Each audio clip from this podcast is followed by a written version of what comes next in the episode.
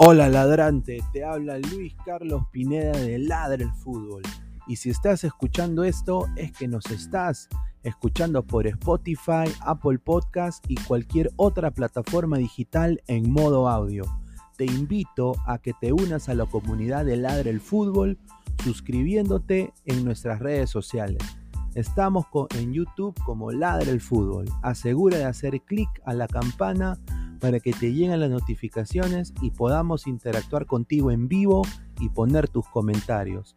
También estamos en Facebook, Twitter, Instagram, con todo lo último del fútbol peruano e internacional como Ladre el Fútbol. Gracias a ti, ladrante, crecemos día a día y que vive Ladre el Fútbol siempre. Hasta la próxima.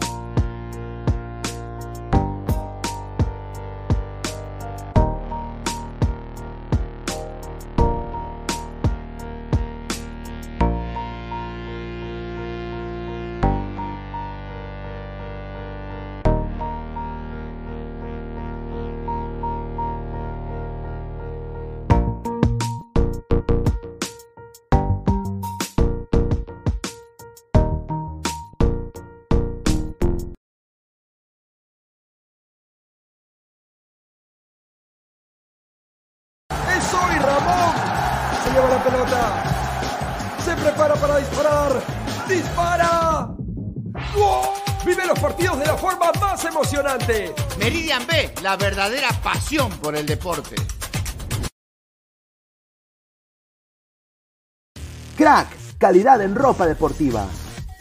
Artículos deportivos en general. Ventas al por mayor y menor. Aceptamos pedidos a provincia. Bidris, polos mangacero, bermudas, shorts, camisetas, chalecos, polos de vestir y mucho más.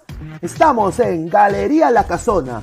Visítanos en la Avenida Bancay 368, Interior 192-193 y también Girón Guayaga 462.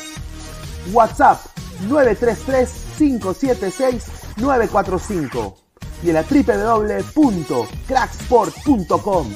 Crack, calidad en ropa deportiva.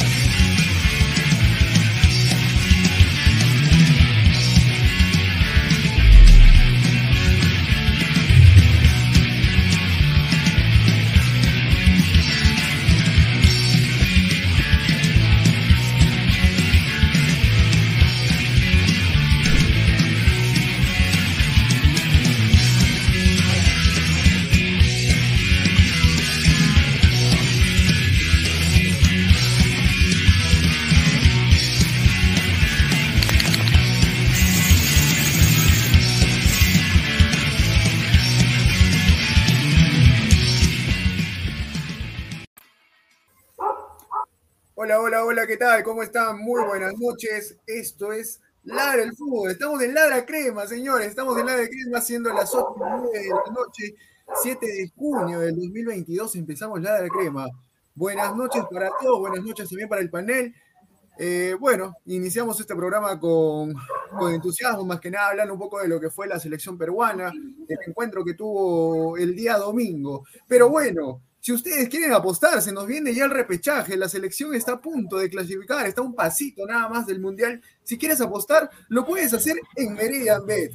Meridian Bet es la mejor casa de apuestas. Apuesta con nuestro código 610828 y te regalamos 40 solcitos, 40 solcitos para que tú puedas apostar ahí a los equipos, puedas hacer tu jugada combinada, tu culera, lo que tú quieras, lo que tú quieras. Ahí está en Meridian Bet para que tú puedas apostar. Y también tenemos y hacemos la mención a Crack, la mejor marca de ropa deportiva del Perú, señores. Los podemos encontrar.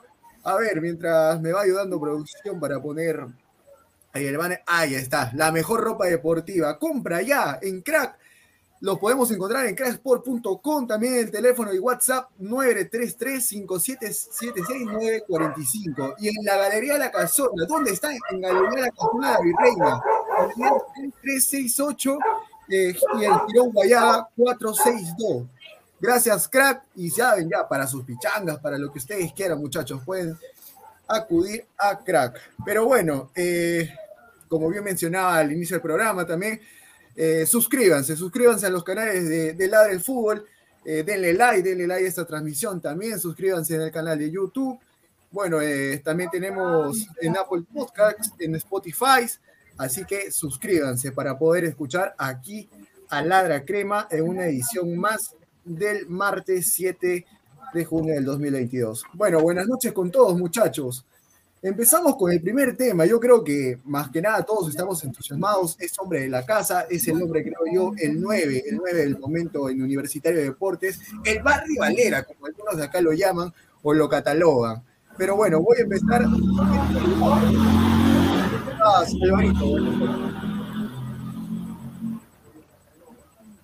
Señor Álvaro Pesán, buenas noches. Ah, perdón, perdón, perdón. Pensé que habías dicho Héctor. Te lo juro, como estaba último, pensé que era. No, sí, ¿qué tal, este, Carlos? Este, también saludo a todos los compañeros que están acá hoy en el panel. Sí, bueno, dentro de todo creo que estamos con esa expectativa, ¿no? Del barrio Valera, más que todo ante la, la, falta, o sea, la falta de, eh, de, olfato ofensivo por parte de Ormeño, tanto en la presentación que en el partido contra Nueva Zelanda, como también contra este equipo de tercera división, eh, deja mucho que desear este, las decisiones que está tomando Gareca en el aspecto de quién tendría que ser el segundo este, delantero, ¿no?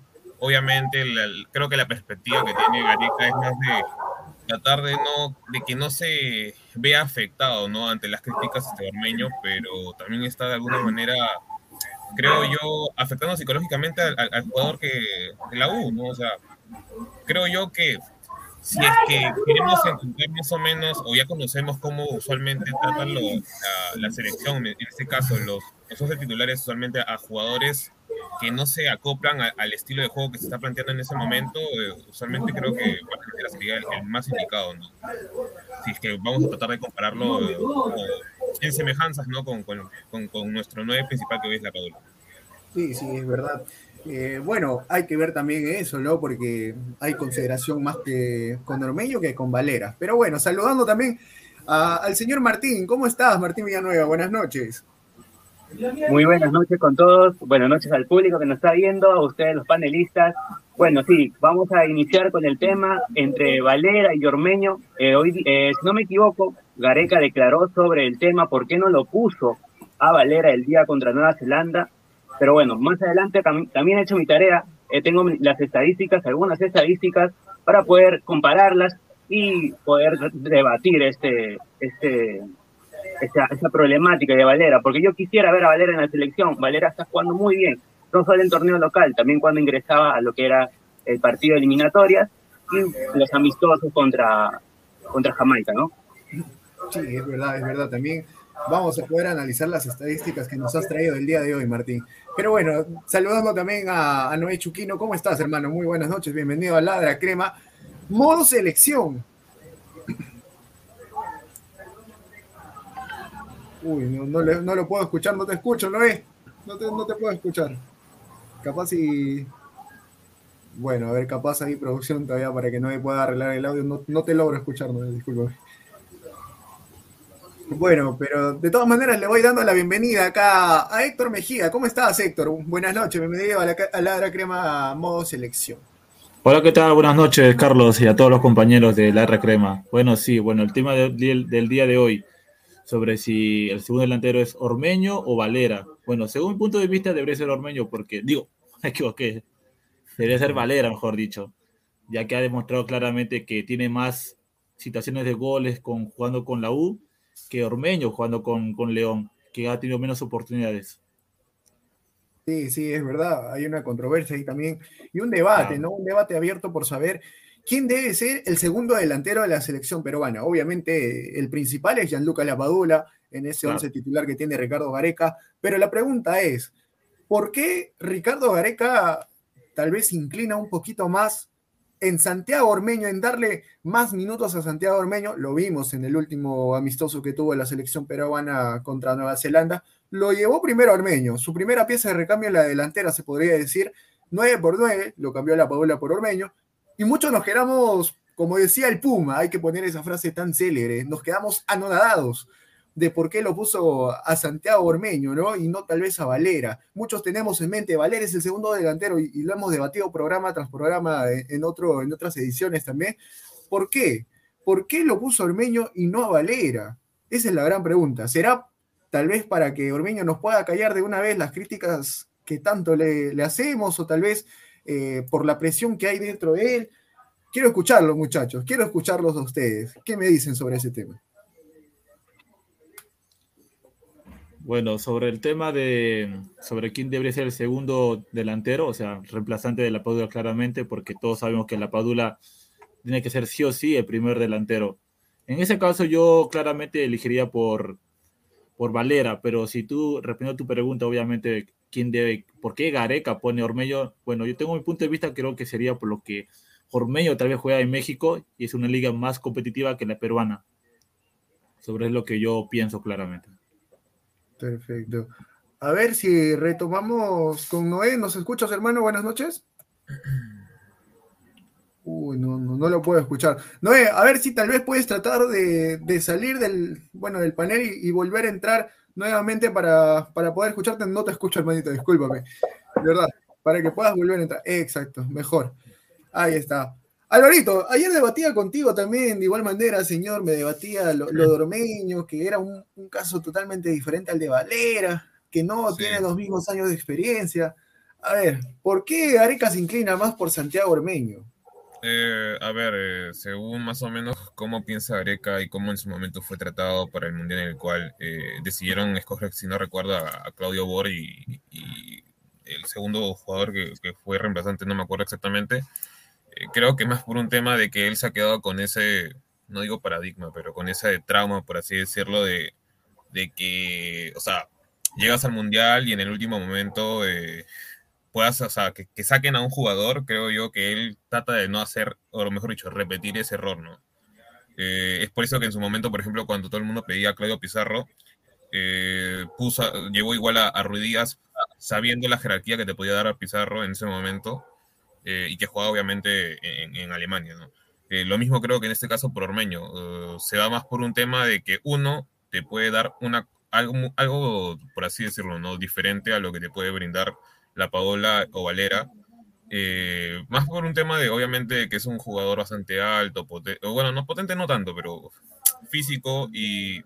Pero el, el tema está acá, o sea, la selección peruana, queramos o no, eh, se le tiende a ser muy difícil acoplarse a dos estilos de juego en base al 9. O sea, en un inicio cuando se jugaba con Pablo Guerrero, se tenía la idea de jugar al pelotazo, y cuando, por ejemplo, Pablo no pudo estar y estaba Ruiz Díaz, o, o en su momento llegó también la Padula, tampoco no es que haya funcionado. O sea, si recordamos un poco el partido contra Chile, la Padula no se entendió con nadie. Eh, bueno, Ruiz Díaz tuvo la que tuvo y, y la falló, y prácticamente fue por eso prácticamente marginado, o mejor dicho, tachado por medio, por, por media hinchada, o sea, y asimismo también en el partido con Argentina, o sea, cuando, cuando jugamos con Argentina, la Padula tampoco no se entendía porque se seguía jugando el pelotazo cuando ni la Padula ni Ruiz Díaz se juega, juegan a eso. Eh, Ahora, cuando lo vemos ahora en el caso de Ormeño, Ormeño, o sea, le tratan de jugar al, al espacio muchas veces y él por la velocidad que tiene nunca va a llegar. Es por eso que cuando Valera ha entrado, por lo menos contra Ecuador, y bueno, lo hemos visto en los amistosos, Valera de por sí, bueno, a los que dicen que, que Valera es lento, pero a mí no me parece un 9 lento por nada del mundo. O sea, a mí un metro ochenta y tres eh, es bastante rápido para la estatura que tiene. Eh, tal vez no es el más potente, pero poco a poco, al menos con Barcelona, me acuerdo, lo he visto, o sea, aguantar a dos, a dos defensas centrales de más de un metro ochenta y cinco. Metro ochenta y cuatro, ochenta y cinco hasta ochenta y siete, si no recuerdo que, es el argentino que juega en el Barcelona.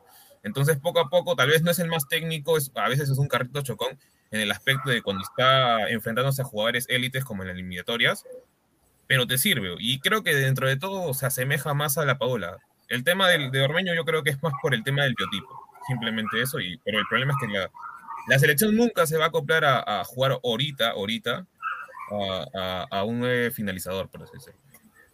Dale, gracias Álvaro. Y bueno, dándole la bienvenida acá también se suma al panel Robert Fry. ¿Cómo estás, Robert? Muy buenas noches para ti. Bienvenido a Ladra Crema versión o modo selección, hay que decir.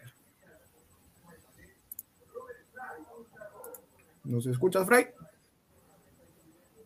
Uy, creo que no. Estás con el micrófono apagado, hermanito. Hola. Bueno. Bueno, mientras tal vez se nos une nuevamente Robert.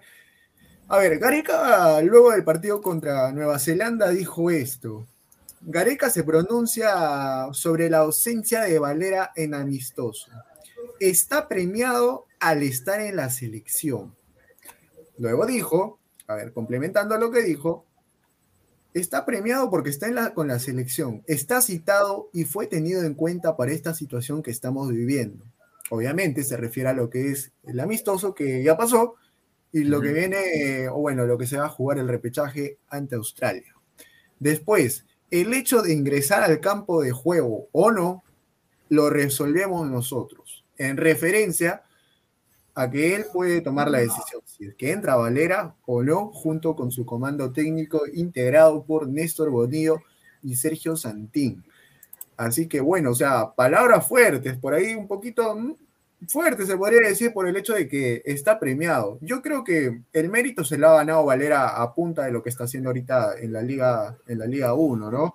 Eh, para ti, a ver, preguntándole un poco a Martín, que el día de hoy me vino entusiasmado, me vino con sus estadísticas. A ver, le voy a pedir a Martín, a ver, algunas estadísticas que me puede soltar el día de hoy acá en, en Lara, en Lara Crema. Bueno, como te, como te comenté al inicio, bueno, declaraciones fuertes de Gareca y deduciendo, ah, infiriendo, simplemente es un incentivo que Valera esté en la, en, en la selección. Ya, eres goleador del torneo del local, listo, a la selección. Pero no estás en mi prioridad para entrar a la cancha. Eso es lo que yo deduzco de lo que dice, de lo que dice Gareca. Ahora, con las estadísticas. Valera en este año tiene 15 partidos y 1.336 minutos jugados y solo 9 goles. Un número muy, muy bien, está mejorando, buen rendimiento. Y Ormeño tiene 31 partidos, contando que la Liga Mexicana es 2021-2022, 1.067 minutos y tan solo un gol. Un gol. En eficiencia, si yo, si yo fuera Gareca, en el, el mejor momento de quién es? De Valera, no de Ormeño. Pero yo no me voy a, no me voy a, a- arriesgar, se podría decir, arriesgar a meter a Valera porque Valera supuestamente no tiene el fobio, el fobeo que tiene Ormeño en la Liga Mexicana, que juega con, como que tiene más, este, se podría decir, eh, más nivel, todo eso, ¿no? Pero bueno, eso, eso ya es, es un tema demasiado debatible. Yo quiero ver a, Valera en, en la selección. Es el 9 de la U y es el 9 que mete goles. Como bien me dijo, mi compañero, eh, a, Ormeño le dan pases en profundidad y él, él trata de llegar, pero por su velocidad no lo no, no alcanza. No alcanza para eso. Ahora, aguanta las pelotas y le cae el rebote. No, a veces tiene mal control, sí, pero no trata ni de recuperarlas. En el pressing, que la selección hace mucho pressing por el gol de la Padula contra Nueva, contra Nueva Zelanda, hicieron pressing. Pa- La Padula hizo pressing. Pero Orme- Ormeño solamente se queda en lo que es la entrada del área. Entonces no hay un funcionamiento bien. Si Gareca quiere pressing, tienes que usar a Valera, a la Padula que son rápidos. No vas a poner a. Entonces, ahí hay dudas, ¿no? Sí, imagina, a ver, viendo un poco en comparación de lo que puede ser Ormeño con, Valera, uno lo ve a a ver, eh, la primera vez como que fue titular fue contra Ecuador acá en el Nacional. Ecuador. Ajá, eh, esa dupla central tanto de, de Piero Incapié como Aarón Torres, en su momento dupla joven, dupla creo yo Sí. demasiado joven la de Ecuador en, 24 Con su años, selección. 20, 20. eh, y jóvenes, por ejemplo, Hincapié, que ahorita está en el Valle Leverkusen con tan solo 21 años, si no me equivoco, que tiene. Sí. ¿ya? Y, y lo tuvieron seco, ¿ah? lo tuvieron realmente totalmente seco, paralizado a, a Santiago Ormeño. No le ganó, Ormeño no ganó ni una, ni en pivoteo, ni tal vez en el juego aéreo, no ganó ni una. Tú le dabas la pelota, no te sabía ni pisar la pelota por último, no sabía tal vez asociarse con sus compañeros, ya sea con, su, con sus extremos o con Cueva, o tal vez con Bueno, ese día jugó Raciel García, ¿cierto? Sí, Mm, Ah, sí, sí, sí, no jugó Cueva, no jugó.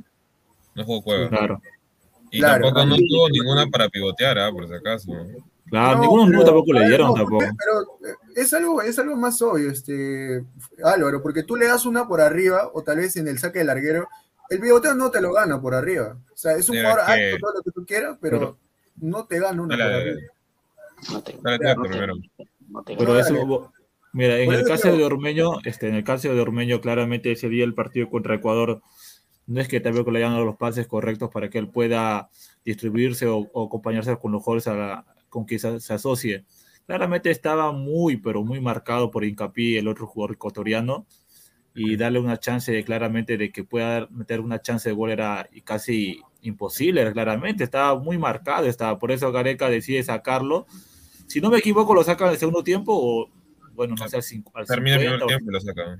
Claro, acabando el primer tiempo lo Claro, saca, pone a, pone a Valera y Valera claramente es el que da el pase gol para que Oreja Flores meta el gol con Perú. Y ustedes hacían referencia, Claro. disculpa que te corte, Héctor, ustedes Sí, hacían referencia también a la evolución que tiene Valera hoy en día, porque el año pasado, la temporada pasada, uno no le veía eso, porque la primera parte del año, Valera tan solo se la pasa con algo de 16 partidos, los conté así, contaditos los tuve, en lo que respecta a lo que era el torneo de apertura, 16 partidos y tan solo había anotado 3 goles.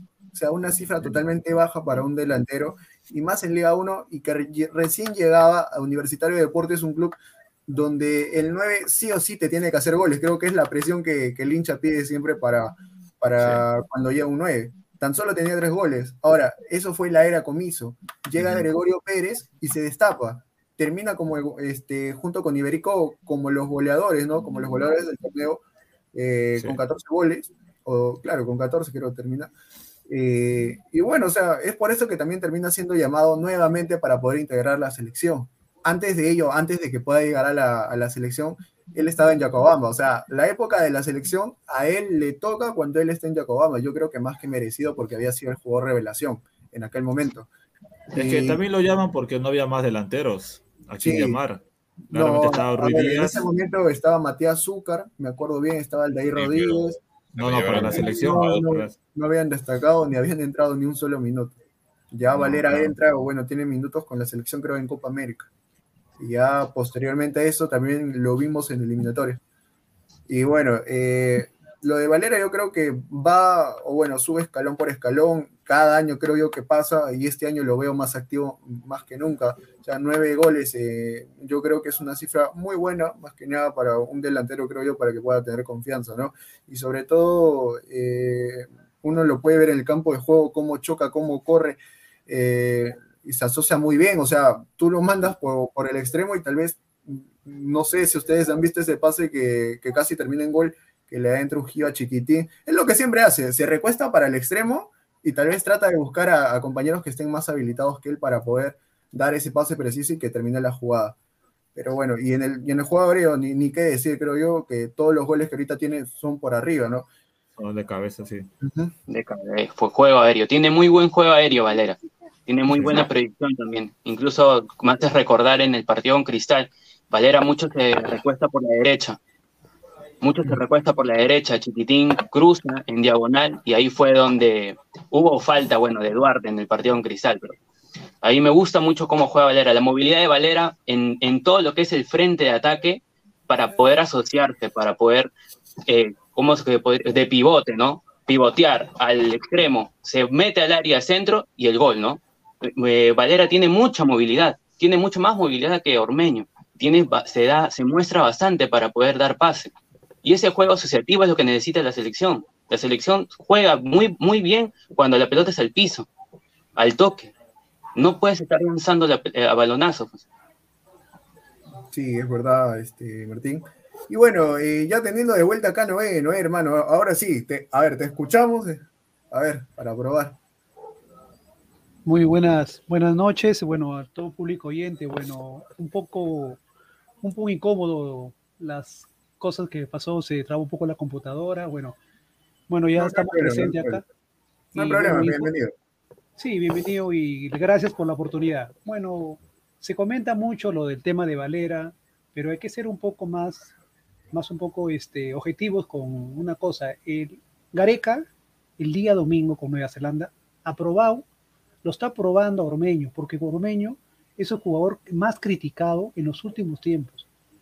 Porque si nos vamos a pensar, no se vivió como a, Ormeño. Muchos pedían a Ruiz Díaz, lógico. Pero la coyuntura ha dicho que hoy le tocó a Ormeño, porque en su, en su mente Gareca está ese reemplazo idóneo de Gianluca Lapadula. Porque se asemeja mucho más, porque al momento como yo recuerdo un partido con Palmeiras, hizo dos o tres goles, se hizo este eh, Valera, y es un jugador típico vivo, atento, como dice la figura, mosca, atento al balón, porque un delantero siempre tiene que buscar el error, siempre está estar al error del rival, cosa que hizo Gianluca, Gianluca Lapadula el día para marcar el 1 a 0, porque fue un partido cerrado. Y entonces, eso es para mi comentario el idóneo va a ser Valera. A la hora de los cambios, que ya esperemos que ya cuando ya le toque entrar a Valera ya estemos siquiera con un resultado positivo, porque estamos, lo, soy bien positivo, estamos muy encima, aparte, muy encima de tanto de Australia y de Emiratos Árabes. Eso es lo que yo le digo. Sí, sí, gracias este, por la opinión, Noé. De todas maneras, yo creo que, a ver, ahora más que nunca queda claro que, bueno, la- las críticas de todas maneras se van a encimar un poco más sobre Ormeño, ¿no? Otra actuación que, que tal vez vemos más de lo mismo, más de lo que ya hemos analizado del juego de Ormeño. Eh, no, no sé si en algún momento, como todos esperan, se va a dar ese partido tan ansiado que dicen, acá en este partido Ormeño se consagra, acá es donde Ormeño va a meter su, su primer gol con la selección peruana, acá es donde va a volver el Ormeño que todos hemos conocido de la Liga Mexicana o la Liga, eh, bueno, MX. Bueno, de todas maneras, no, no sé cuándo se dé de Ormeño, pero sinceramente ya no sé si he perdido la fe, pero tal vez eh, es como dicen, vale la redundancia, espero más de lo mismo de Ormeño. No, no sé si alguna mejora en algún momento, pero que sea para el bien de la selección, ¿no? Eh, bueno, muchachos, pasamos. ¿Algo más que decir? ¿Algo adicional, este, alguno de ustedes? Sí, este, quiero hacer una pequeña corrección a mi compañero. Creo que los goles contra Palmeras lo hizo Enzo Gutiérrez y no, y no Valera. Sí, sí, pero de todas maneras, Valera en algún momento fue Bueno, importante. este- No, le- a Independiente del Valle. O. Independiente del Valle, disculpe, me, me, me confundí. Gracias por la corrección. Sí, contra Independiente del Valle metió un doblete Alex Valera. Pasamos. Na- nadie más, ¿no? ¿Algún punto adicional? Otra vez, perdón. Nadie más. ¿no? Una noticia, una noticia, hoy Valera y Ormeño practicaron definición en el entrenamiento en Barcelona con Norberto Solano. Eso nomás, acá está. Dale, Martín, gracias. Bueno, pasamos al siguiente tema. A ver si producción nos ayuda un poco. A ver, para ver cuál es el siguiente tema de la noche aquí en Ladra Crema. Modo selección el día de hoy. Producción se está durmiendo, pero. Bueno, mientras esperamos a producción para que nos ponga el siguiente tema, yo se los digo acá, de una vez, de frente nomás, señores, de frente. Corso y su posible titularato en caso no llegue Luis Advíncula por la banda derecha. Ahí, bueno, el, el día domingo estuvo de titular Aldo Corso, ¿no? Algunas veces muy criticado, otras veces muy amado, muy, muy idolatrado, creo yo, por, por muchos hinchas de la selección peruana, recordando aquel partido eh, contra Colombia. Él, él, sobre todo, marcando a, a Luis Díaz, el hombre de Liverpool, actualmente. Así que bueno, eh, se podría decir que Corso eh, es ahorita el posible titular, ¿no? Si es que no se llega a recuperar eh, Luis Advíncula. A ver, analizando un poquito de lo que fue el partido contra Nueva Zelanda, el partido de Corso. Eh, bueno, voy por partes. A ver, empiezo contigo, Noé, para, darte un, eh, para dar un poquito más de participación en el panel. ¿Te gustó la actuación de Corso contra Nueva Zelanda? Fue un poco irremitente, regular, pero nos tenía acostumbrado él mayormente, es puro corazón, como dice, como nos gusta a todos los hinchas crema, la suba la camiseta, desde el primer minuto hasta el minuto 90. Pero bueno, en, en los centros, bueno, hubo una jugada con Nueva Zelanda que, que mucho se criticaba, que Corso no, no, dio, no centró bien, le chocó al defensa y eso interrumpió el pase para que llegue, llegue al delantero peruano. Eso lo, entonces, eh, Corso es un jugador, como usted dice, pero le pone todo. Y re, no, no hay que ser un poco mezquinos con él. Corso es el que nos dio eh, medio boleto para, yo dijera medio boleto porque provocó el tiro libre que a la postre Paolo Guerrero transformó en el 1 a 1 con Colombia. Eh, él, hasta la cara, si vemos las imágenes, él mismo se tira y provoca la falta. Y Paolo Guerrero, bueno, decreta el, unas, el 1 a 1 y con lo cual lo fuimos a repechaje. Yo creo que si no llega a víncula, Corso está capacitado, ojo, y va bien al juego aéreo. Va bien al juego aéreo, marca bien. El último, el último partido de eliminatorias contra Colombia, fuimos testigos que a uno de los, actualmente ya en el Liverpool, de los mejores jugadores de, to, de, todo Colombia, lo secó, no lo dejó ni, ni pestañear. Entonces yo sí me la jugaría así. Y si no llega vínculo, Corse es un buen, un buen, y como se dice la palabra, es su amuleto de Ricardo Gareca, juntado con Oreja Flores. Disculpe que me salga el tema, pero eh, yo creo que sí está en todo en todo su momento, de repente criticado, hasta un poco con un poco con los, con los hinchas de la, U. Bueno, eh, la, campaña general del cuadro crema y de repente lo achacan por un jugador, están achacando, a, solamente se lo achacan a él. Pero si me la juego, Corso nos va a dejar muy bien en nombre del cuadro crema. Lo va a sudar todo ese día 13 de junio. Sí, indudablemente nadie duda, ¿no? Lo que, lo que Aldo Corso muestra siempre en la cancha, sobre todo con la selección, la entrega que tiene, la garra que le pone, eh, el entusiasmo, sobre todo las veces que le ha tocado estar. Es, es innegable también, también este, decir que ha tenido partidos no tan buenos con la selección peruana, algunos donde ya muchísimos lo hemos matado, lo hemos criticado con justa razón, creo yo, eh, por ejemplo, recuerdo el partido eh, contra Colombia acá en el Nacional, el partido contra Argentina también acá en el Nacional. Así que ah, hay gratos y malos recuerdos también algunas veces con Corso, pero nadie duda así de la entrega que te puede mostrar. Eh, pero a ver, metiéndonos un poquito con el hinchaje, también por ahí uno pide lo que Corso hace en la selección y que sea igual con, con la U, ¿no? A ver, este, ahí tal vez me, puede confirmar Héctor no sé, o tú piensas que es un corto totalmente diferente cuando está con la selección que con, que con la U. Es que mira, el tema de Corso es muy raro realmente. Eh, con la selección tiene buenos partidos, de eso claramente no se puede negar. Puede tener, puede ser malo realmente a la hora de atacar, pero defensivamente es muy bueno lo de Corso. Pone la cara, pone los dientes, pone todo realmente. Pero cuando juega con la U, obviamente se le ven muchas falencias claramente cuando se le pide que suba para arriba, no sube. Cuando se le pide que marque, no lo hace. Y es un problema muy grande para la U. Yo sé que la selección claramente es el segundo titular, porque obviamente es víncula, pero es el suplente es. Pero en el tema con Universitario está muy en debe realmente. Yo, yo creo que el tema Universitario realmente es el técnico, un técnico que lo capacite bien a Corsi, que le diga, mira, las cosas que tienes que hacer acá en la U, qué es lo que tienes que hacer, cuáles cosas no, todo eso. En cambio, en la selección, Gareca le da una confianza. Le dice, haz esto de acá, hasta tal, y él lo cumple. Pero obviamente para el 13 de junio, para mí él va a ser reemplazante de Avíncula, si es que Avíncula no llega, porque también he estado oyendo que Raciel García lo están probando del lateral derecho, pero yo creo que Raciel no es ese puesto realmente. Es Corso quien debería jugar si es que no llega a Víncula. Sí, sí, tienes razón. Y sobre todo, a ver, hablando, eh, por ejemplo, del partido que tuvo contra Nueva Zelanda, eh, se asociaba por momentos muy bien, ¿no? Con André Carrillo, algo que no le veía desde hace muchísimo tiempo atrás, porque eh, no es mucho de asociarse, ¿no? El compañero perfecto para Carrillo siempre es Advíncula, y en este caso, Corso por ahí, veíamos que, bueno, tal vez empezaba el pase por, el lado derecho para Carrillo, Carrillo esperaba todavía que, que Corso pueda pasar un, poquito más y recién le entregaba la pelota. ¿Crees que puede hacer una, asociación eh, bueno, sobre todo que, le va a hacer este eh, o le va a servir de mucho a la selección peruana, Álvaro?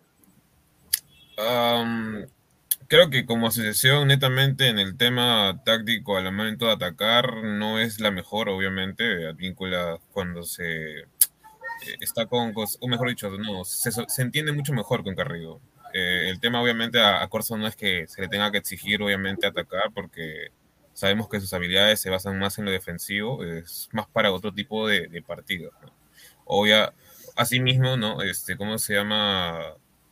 Probar a García García en un partido de prácticamente mata-mata, como se conoce, me recontra ilógico. Eh, de por sí ya por eso está no Corso, sino Gareco hubiera convocado a un lateral este ofensivo que, digamos, no revelación dentro de, la Liga 1, ¿no?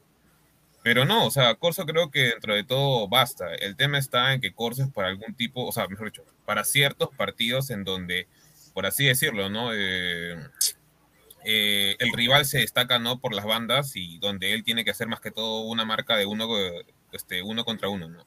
Como el tema de, de Díaz. Eh, pero, a ver, eh, en ese partido contra, contra Australia que se viene el 13, el tema está, a mí más me todo, el tema está en, que Australia lo que va a hacer, mm, lo, lo, más probable que vaya a hacer, va a ser un partido similar a lo que hace Nueva Zelanda. meterse todos atrás y a partir de contragolpes querer, este, ¿cómo se llama?, atacar Ahora, la selección peruana no sabe usualmente entrarle a este tipo de, de equipos cuando se meten todos atrás. Eh, y a ver, Corso, que se sume al ataque, creo que no sé, no, no tendría que ser una de las, ¿cómo se podría decir, no? Eh, opciones, porque de alguna manera entorpece la velocidad de, de, juego, al menos eso es lo que yo he visto y también lo que se vio en Nueva Zelanda, cuando sacó contra Nueva Zelanda, o sea, ese pase, si bien lo desvía el, el rival, es más por un tema de, ¿cómo se llama?, de, de falta de control y, y, de velocidad al momento de, de pintar el pase. Sí, sí, también tienes razón. Y sobre todo, mira, hablaba de Raciel García, se hablaba en la semana, también era otra de las posibles, entre comillas, opciones de, de Ricardo Gareca para que pueda jugar de lateral, o bueno, lo han probado ahí en el entrenamiento, eh, que ahorita está siendo dirigido por Norberto Solano, luego del viaje que tuvo Gareca junto a su comando técnico para ver el partido que se dio el día de hoy, ¿no? Con, bueno, eh, entre Australia y Emiratos Árabes Unidos, triunfo de Australia al final y ya tenemos rival también para el repechaje, así que muchachos, hay que estar atentos a eso, pero a ver, por ahí en situaciones más, más este, se podría decir, más cruciales, en, en instancias finales, de todas maneras, eh, en el supuesto caso, hay que ponerlo así, ojalá que no sea, de que Luis Advíncula no pueda llegar, te hago la misma pregunta, Martín, ¿A ti te gustaría que vaya a Corso o por ahí, como hace Gareca, no sé, que tendrá la cabecita, lo pone a Raciel García de lateral? Bueno, estamos en un partido muy importante, es repechaje del Mundial. Creo que improvisar o poner a, una persona, a un jugador que no es su puesto natural, creo que no es momento todavía. Por eso están los amistosos y, es, y algo de la Copa América.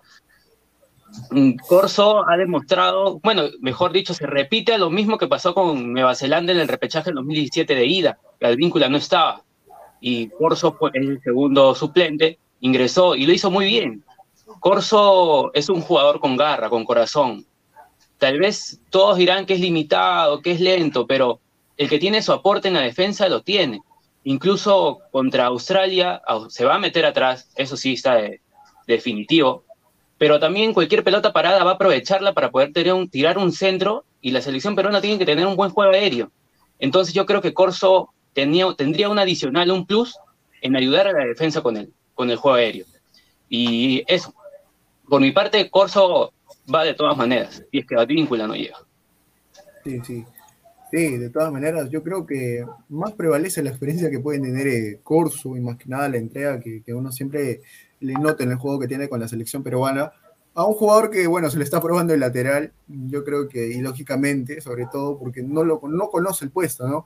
Uno puede decir, sí, a ver, Raciel ha jugado de extremo, ha jugado de enganche, en los equipos que le hemos podido ver, ya sea en Cienciana en aquel momento, hoy en Deportes Tolima, pero bueno, eh, algunos se ríen por ahí. A ver, vamos con algunos comentarios antes de entrar al último tema de la noche. A ver, nos dice acá, chica Irmi Kawaii. ¿Cuánto dan las casas de apuesta por la victoria de Australia? Ya hay cuotas. A ver, por ahí les doy. Y bueno, sobre todo, recordando que puedes apostar con Meridian Bet, señor, con Meridian Bet. Pero bueno, perdón la llamada, muchachos, perdón la llamada. Perdón, perdón. Pero bueno, eh, ya hay cuotas. Algo de. Australia está pagando algo de 2.95 y, y, la victoria peruana está pagando algo de 2.20, así que está parejo, no hay que, o bueno, de todas maneras, hay este, existe tal vez un poco, un poco inclinada la balanza, o equilibrada. Bueno, Renzo Huertas, Valera le hace falta hacerse más macizo, más punche y mejorar definición. Con que copie los movimientos de Lapa será útil para la siguiente eliminatoria. No le tengo fe a Ormeño, Lisa y Zúcar son la esperanza. Marcio BG, Zúcar está recogiendo nieve en Europa y Lisa pues demuestra no estar listo del todo y Galeca no le, no le da tampoco confianza. Marcio BG nos dice, ¿y por qué con la U ese señor no se mata así? En referencia a Curso. De verdad, justo hacíamos la pregunta. Algunos hinchas de la U decían entre semana, ¿por qué Curso no demuestra lo mismo que, que, lo que hace en la selección peruana, ¿no? La misma entrega, tal vez eh, que se proyecte un poco más. Bueno, Cristian Benavente nos dice, Corso cumplirá, pero prefiero Advíncula. Hay más favoritismo con Advíncula, de todas maneras. A ver, dos comentarios más, o ya bueno, si no hay, ahí está. Gustavo Reyes de la Cruz, ¿qué nos dice? Me parece que el partido es para Corso. Y un último, a ver, Gustavo Reyes de la Cruz también nos dice, Gareca decidió que su segundo 9 es Ormeño. Valera solo tiene que esperar. Bueno, hay que esperarlo más a, Ormeño, no, no, sé si sea lo justo. Bueno, vayamos con el último tema de la noche, muchachos. Álvaro Barco, Álvaro Barco, señor, el ex gerente deportivo de la San Martín, no llega a la U. Es una noticia que se dio en semanas atrás, o bueno, hace una semana atrás aproximadamente, pero yo creo que es relevante, relevante un poquito hablar de que Álvaro Barco, eh, hay que decirlo también, el padre de Alfonso Barco, el jugador de Universitario de Deportes, no llega a la U. Y se maneja opciones. En la semana se han estado hablando de algunos nombres, se hablaba de, de, bueno, este personaje que venía tal vez, bueno, ha sido secretario en algún momento de News Old Boys, se me da el nombre, por Dios que es un nombre totalmente griego, pero no llegó al final porque tiene otros planes tiene otros planes en su país. Pero por ahí no sé, muchachos. A ver, por ahí ustedes tienen algún nombre, barajean algún nombre, quién podría llegar a la gerencia deportiva. Eh, de todas maneras, ¿y por qué creen que Álvaro Barco no ha llegado a Universitario de Deportes? Los escucho a cualquiera de los cuatro.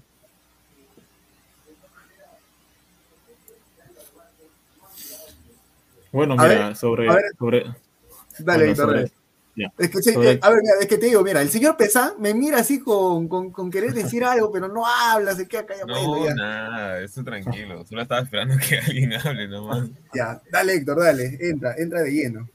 Bueno, mira, sobre el tema de Oro Barco, ¿por qué no llegó a la gerencia deportiva de la U? Yo, yo, bueno, he visto por ahí que algunos dicen que no llegó por, lo, por el tema de Fonchi Barco y no, no se quería entrometer ahí como él se pone ahí, todo eso ahí, por eso no, no llegó realmente a la gerencia. Y lo más lamentable es que Jan Ferrari en su cuenta de Twitter, en las conferencias, en todo, dijo, va a llegar, va a llegar, y hasta el final no llega. O sea, ¿nos vio con la cara de tonto o qué? O sea, hace tiempo que la U está esperando un gerente deportivo, porque obviamente las contrataciones que hizo Ferrari a lo largo de, de la U que está en el comando no ha sido realmente muy fructífero como uno, que, como uno hubiera querido. En el tema de Vilca, que no ha cumplido realmente en nada. Bueno, Cayetano lo trajo el profe Gregorio, tampoco ha funcionado. Y ahora obviamente se espera realmente un nuevo fichaje y hasta el momento no, porque yo no sé qué es lo que está pasando con la U, que no trae ni un fichaje. Se, sabe también lo que Guardera sabe a préstamo. Ese tema no sé si lo ha evaluado este, el entrenador o fue Ferrari o el mismo jugador, ya que tampoco tiene minutos. Rugel tampoco tiene minutos en la U, no se sabe por qué también. Y así muchos más jugadores que obviamente ya tienen que irse de la U, pero aún siguen. Por eso se necesita sí o sí un gerente deportivo.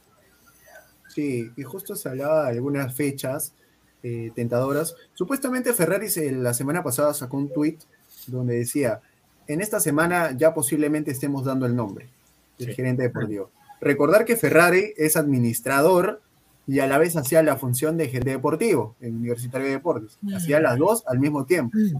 Y él es donde ahí se llenaba de varias actividades, creo yo, que al momento es como que le dejan sin respirar o por ahí no puede meterse de lleno en un solo rubro.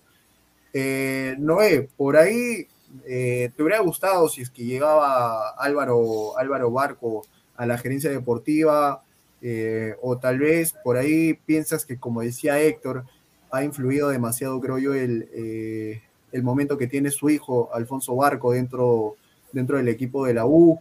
Eh, ¿Qué es lo que es tal vez la razón de por qué Álvaro, no, Álvaro Barco no llegó a Universitario de Deportes?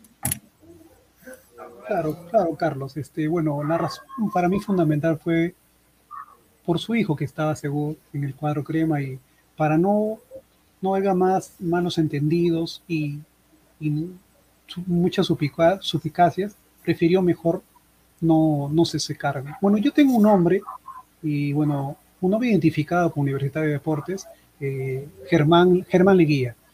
Eh, es un hombre identificado con el cuadro crema, campeón con la U. Entonces, es un hombre identificado y hay de repente anticuerpos para cada, para cada, pero como comenzaste, dijiste un nombre, bueno, a mí se me sugiere Germán Leguía. No, no soy, no soy partidario de estar con uno, pero dicho un nombre y yo te doy un nombre. porque a la institución tiene que ser una persona identificada y sobre todo que haya arraigo y haya respeto. Respeto por la trayectoria que tiene. Entonces, si vamos a nombrar a Álvaro Barco, Álvaro Barcos tiene una excelente trayectoria en la San Martín. Excelente. Pero vamos a nombrar identificado con, un, con Universitario de Deportes. Y bueno, mi nombre es Germán Leguía.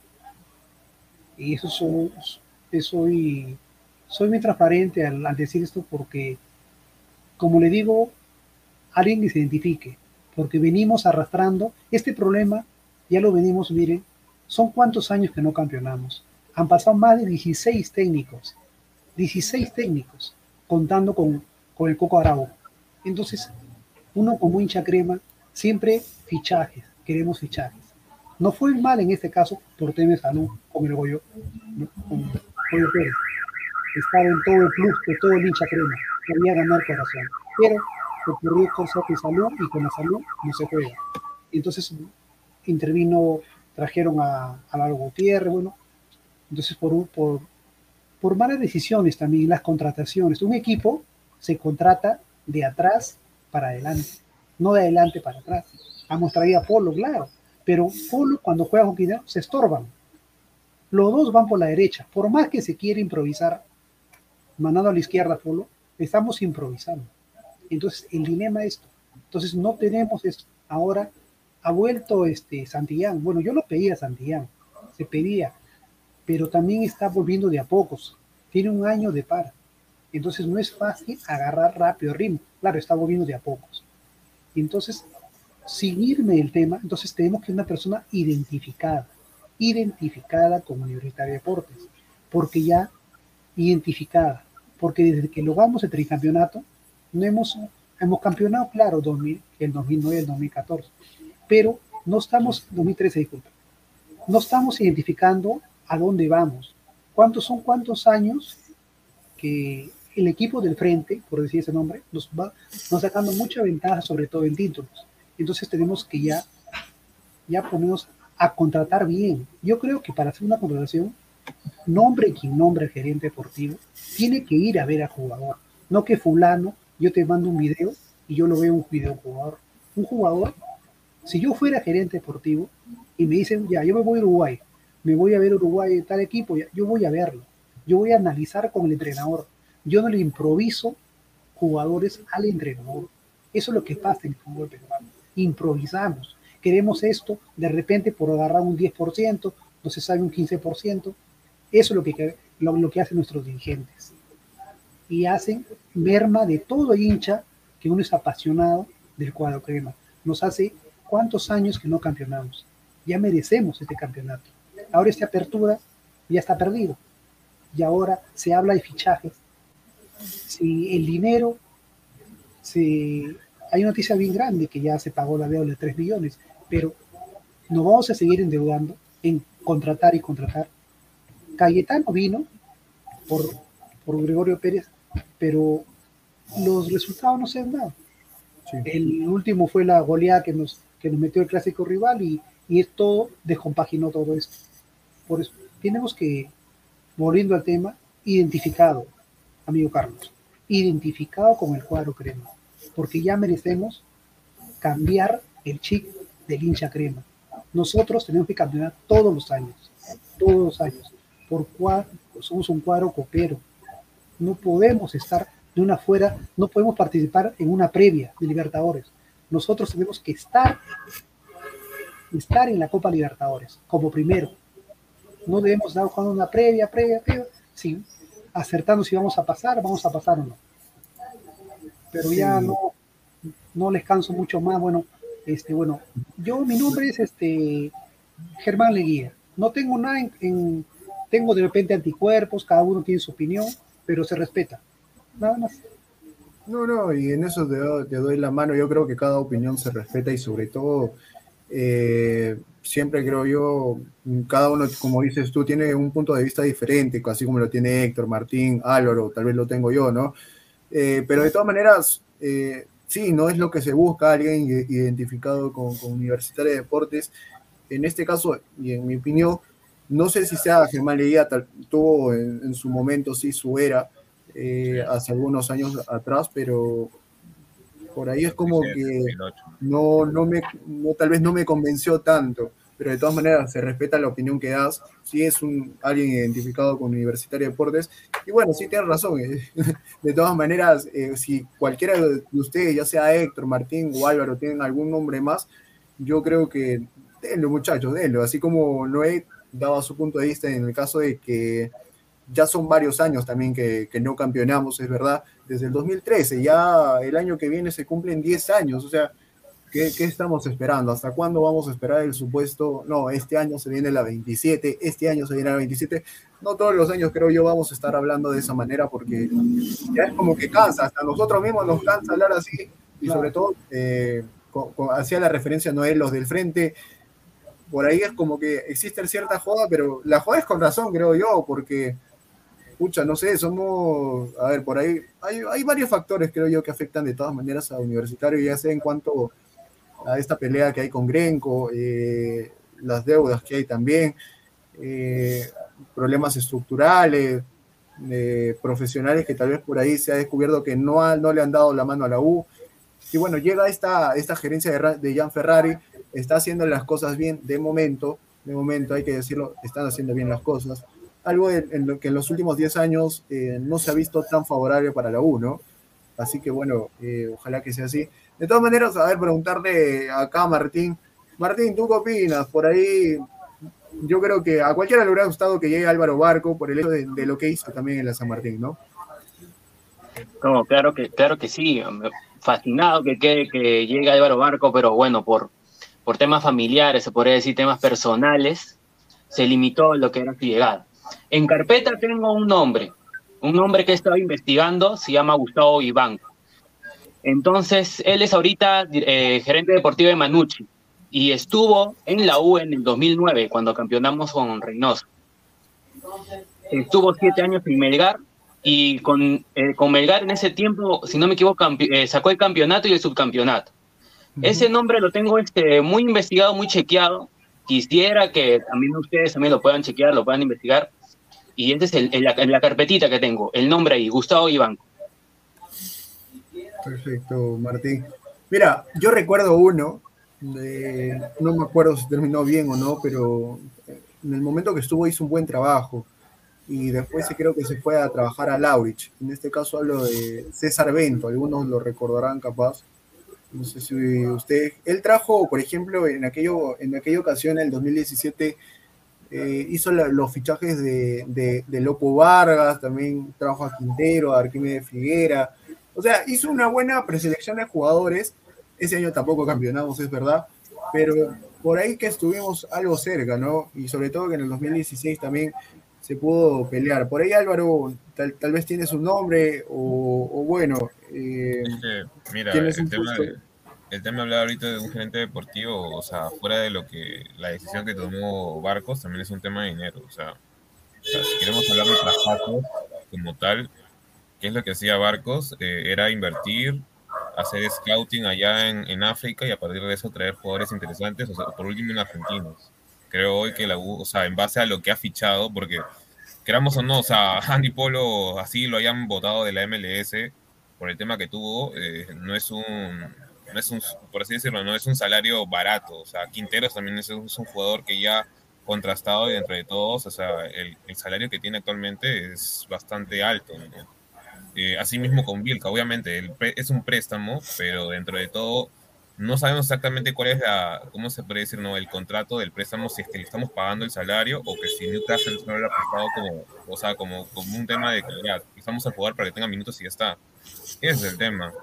Eh, a partir de eso, estar pensando, en, obviamente, en un gerente deportivo, obviamente, de la casa, podría ser, pero el tema, por ejemplo, en el caso de Germán Leguía, si bien este, en su momento funcionó, creo yo que hoy ya está tan desactualizado por el tema de que eh, existen, ¿cómo se podría decir? No? Otro tipo de como esquema de manejos en el cual ya no se busca, por ejemplo, jugadores que, que tengan que ver solo con el estilo de la garra, porque, por ejemplo, ya Cayetano se podría decir que dentro de todo esa era la idea principal, pero hoy tampoco no es que esté funcionando al 100%. O sea, se supone que tenemos dos centrales hoy para mí que podrían ser tranquilamente eh, titulares como Rugel y, y, Guzmán y están priorizando poner a Cayetano o poner, este, ¿cómo se llama? Aquina o poner a Alonso. Entonces, eh, creo yo que lo que se tendría que focalizar ahorita sería más que todo este, utilizar jugadores de la casa. Guarderas hace años que ya no funciona. Lo trajeron por un tema de, entre comillas, de que era de la casa y al final tampoco no, no, terminó funcionando. Alfa Geme es un, es un jugador que sobra muchas veces porque a veces te brinda partidos buenos o a veces te brinda partidos malos. Si queremos, por así decirlo, no atacar un, mercado que hoy está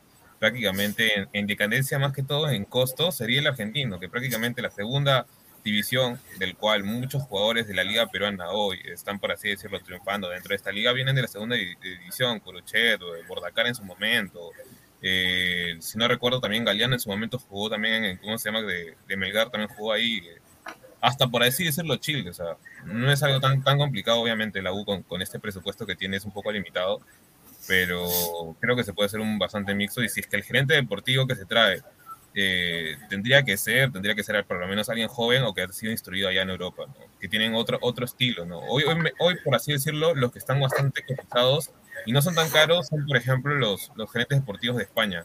Muchos de estos trabajan actualmente en academias en África con jugadores, este, ¿cómo se llama?, de 16 a 15 años, los forman y a partir de eso, este, ¿cómo se llama?, los proponen dentro de, ¿cómo se llama?, clubes ya sean pequeños eh, o mejor dicho, grandes de la MLS eh, o si no también de, de España, en los cuales, en los cuales que, que, yo sepa, según algunos documentales que he visto, eh, están atacando. Entre ellos, por ejemplo, uno de los jugadores más que ha salido vendidos es este, ¿cómo se llama?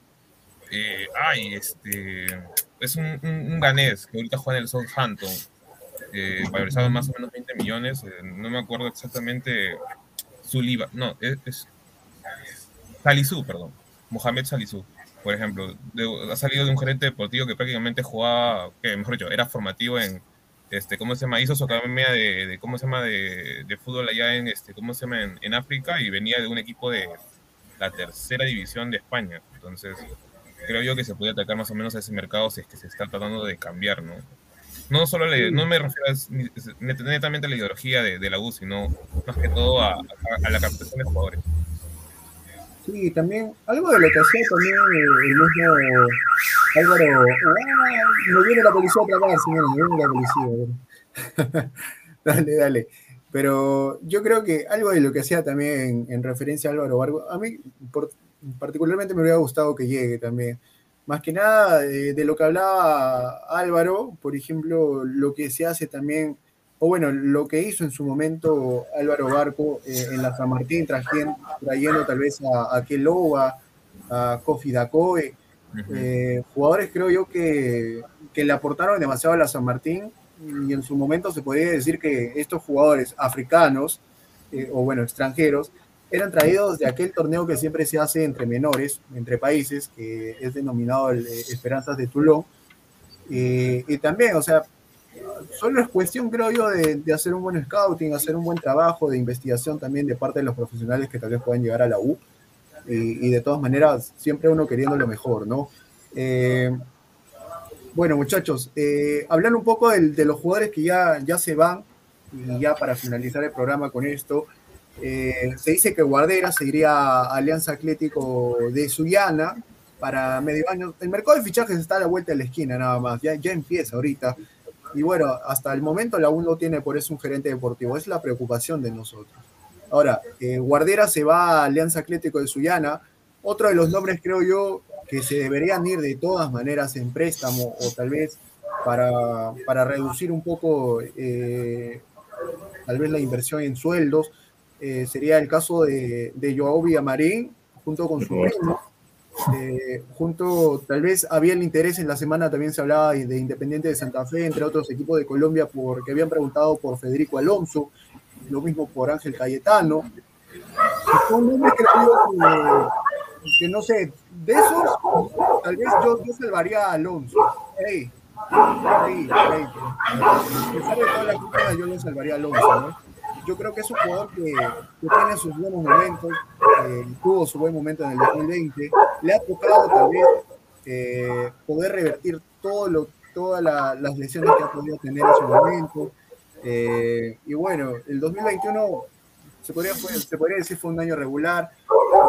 Este, tal vez alguno de ustedes tiene otra opinión, a, a quién les gustaría, les gustaría ver que se, que se vaya a medio año o, que, o quisieran ver que se vaya a préstamo otro club. Me escucho. Mm, Creo que, Ah, bueno. creo que, creo que sería buen momento de que los juveniles también se vayan a préstamo, pues, ¿no? En caso de Larios. Lo veo, lo veo el chico que tiene mucho potencial, es un buen, buen, yo sí lo veo bien, pero sería darle oportunidad de minutos. Tal vez no encaja con Araujo, porque también necesitamos otro director técnico, pero aprovecharía a, a que los, a que los chicos tengan minutos. Sí, ya comenzó el, pro- eh, el torneo de promoción y reserva, también algunos somos, se están habilitados tres de categoría libre para que bajen a apoyar. También podría ser la manera de darle minutos, pero en otros clubes, en otros clubes, perdón, también tendría mucha más, más, más este, más juego, más, y podrían regresar a la U el otro año y ya aportarle mucho más, porque la lógica no es de que necesitemos fichaje, eh, estamos mal en un puesto, necesitamos un lateral, un central, un mediocampista. La idea no es, contra- eh, no estamos, mejor dicho, en la, en, la, en la forma de gastar dinero en jugadores de extranjero. Tenemos que buscar la cantera. Ahorita habremos pagado la deuda, la deuda de la una parte, ¿no? Tendremos todo el día, pero no, no es la idea. No podemos estar ga- gastando dinero en, en paquetes, así de frente, en paquetes. Entonces hay que buscar la cantera. En la cantera tenemos, tenemos buenos jugadores. Tenemos Agüero, que nos puede aportar mucho en ataque. En los defensas tenemos a Rugel. Entonces, eh, creo que es momento de que la administración, porque no había un dirigente deportivo, eh, se proyecte un poquito más y ya que los chicos tengan minutos. Sí, sí. Y también otro de los que ha tenido poca- pocas oportunidades, pero cuando le ha tocado estar, creo yo que ha entrado con las mejores ganas y sobre todo ha hecho buenos partidos, es el caso de, de Piero Guzmán, otro de los que también debería tener más consideración dentro de la U. Y ahora actualmente, en los últimos partidos, el último partido que la U tuvo, eh, o bueno, eh, que se dio con, con Sporting Cristal, eh, entró, o bueno, se dio la presencia de Jorge Agüero, ¿no? Otro, Sí. Otra pieza interesante, eh, que también creo que le puede aportar demasiado a la U. Se veía que era un jugador, o bueno, un chico encarador, por ahí la velocidad que tiene, creo yo, también el, el uno contra uno se zafaba fácilmente. Así que bueno, son, creo yo, piezas que por ver también eh, en la reserva hay. Hay de todas maneras, pero siempre con criterio, creo yo, para que puedan subir al primer equipo. No tal vez el caso de lo que pasó ahora actualmente, no sé por qué Cantoro no es tampoco, eh, bueno, aparece en lista, pero, pero con justa razón, bueno, no sé si a ustedes no me gusta particularmente mucho el juego de Cantoro. Para mí, bueno, ha tenido pocos partidos, es verdad, pero por algo es, por algo es, que en su momento tampoco, antes de, lo que, de que pase esto, anteriormente tampoco era considerado.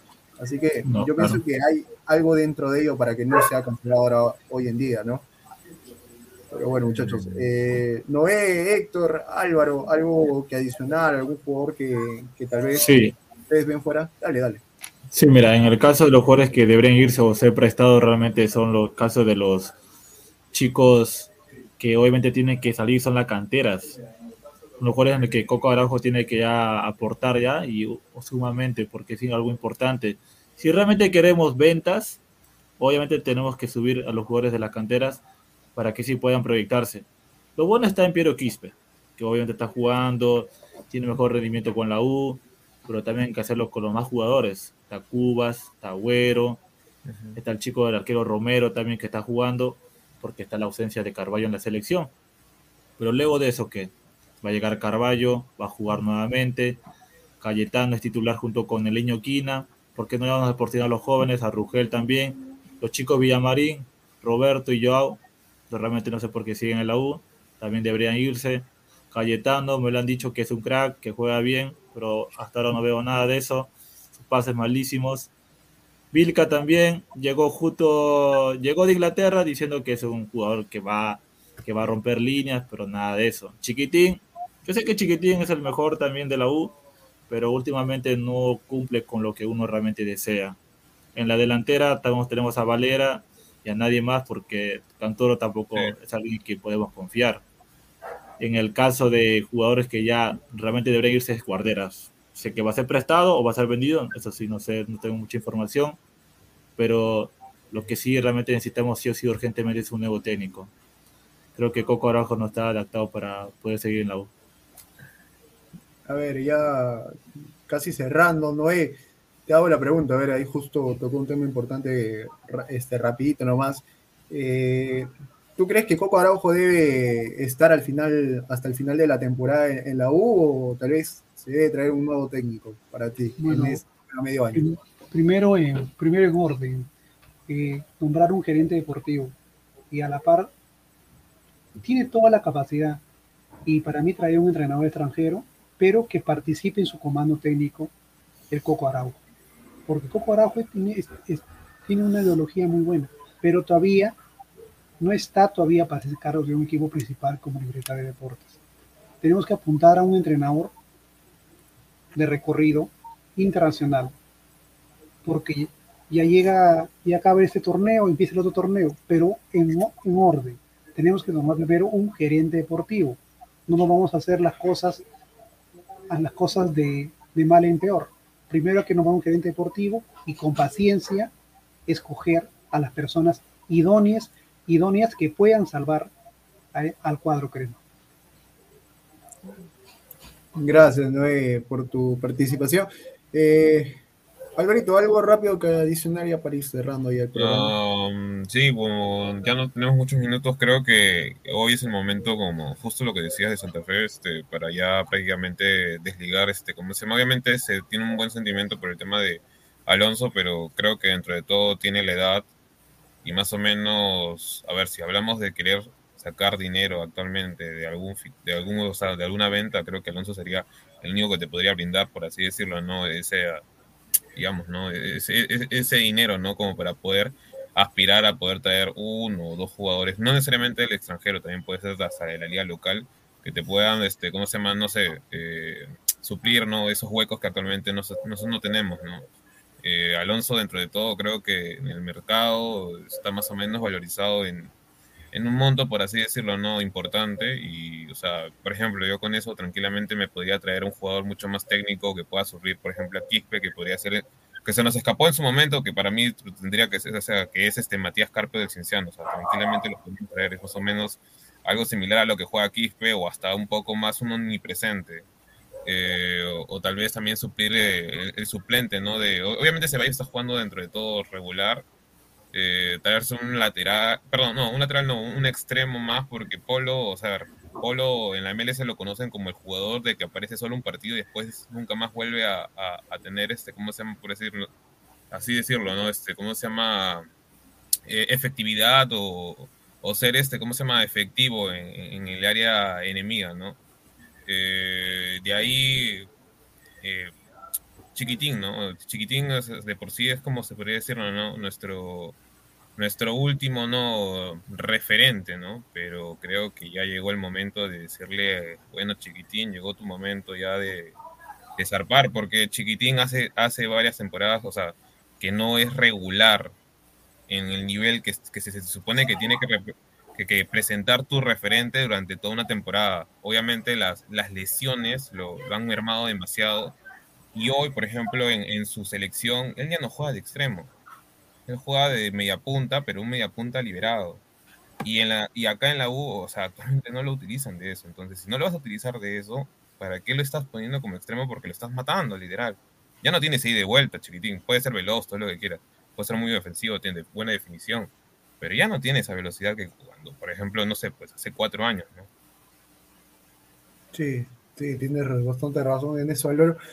Y bueno, vamos a ver qué es lo que pasa entre semana en la U también, eh, si se da la llegada del gerente deportivo, eh, posteriormente si es que se da algún fichaje, yo creo que no, por ahí mm, puede ser uno, uno capaz, uno a lo máximo, dos, pero yo creo que van a ser muy pocos si es que tal vez se quiere suplir la ausencia de algunos jugadores que van a salir de, bueno, de la plantilla, ¿no? Bueno, vamos cerrando muchachos. Eh, nada, agradecerles a ustedes por estar el día de hoy acá en Ladra Crema estuvimos en modo selección. Y bueno, después de Ladra Crema, se viene inmediatamente Ladra el Fútbol. ¿Con quién? Con el señor Pineda, por ahí vamos a ver si entra Aguilar. Ay, ay, ay. Bueno, se viene Ladra el Fútbol. inmediatamente, ¿no? Y también tenemos ahí el link que lo ha puesto producción fijado, fijado en los comentarios. Así que atentos, atentos que ya se viene el del fútbol también dentro de unos minutos. Nada, chicos, agradecerles, Héctor, Martín, eh, Noé, Álvaro, un, un, gustazo haber estado el día de hoy con ustedes, muchachos. Gracias, eh, gracias por la invitación. Gracias. gracias, muchas gracias. Recordemos, vale. recordemos que el domingo jugamos su cristal en femenino a las tres y media, así que vamos, sigamos alentando a la chica.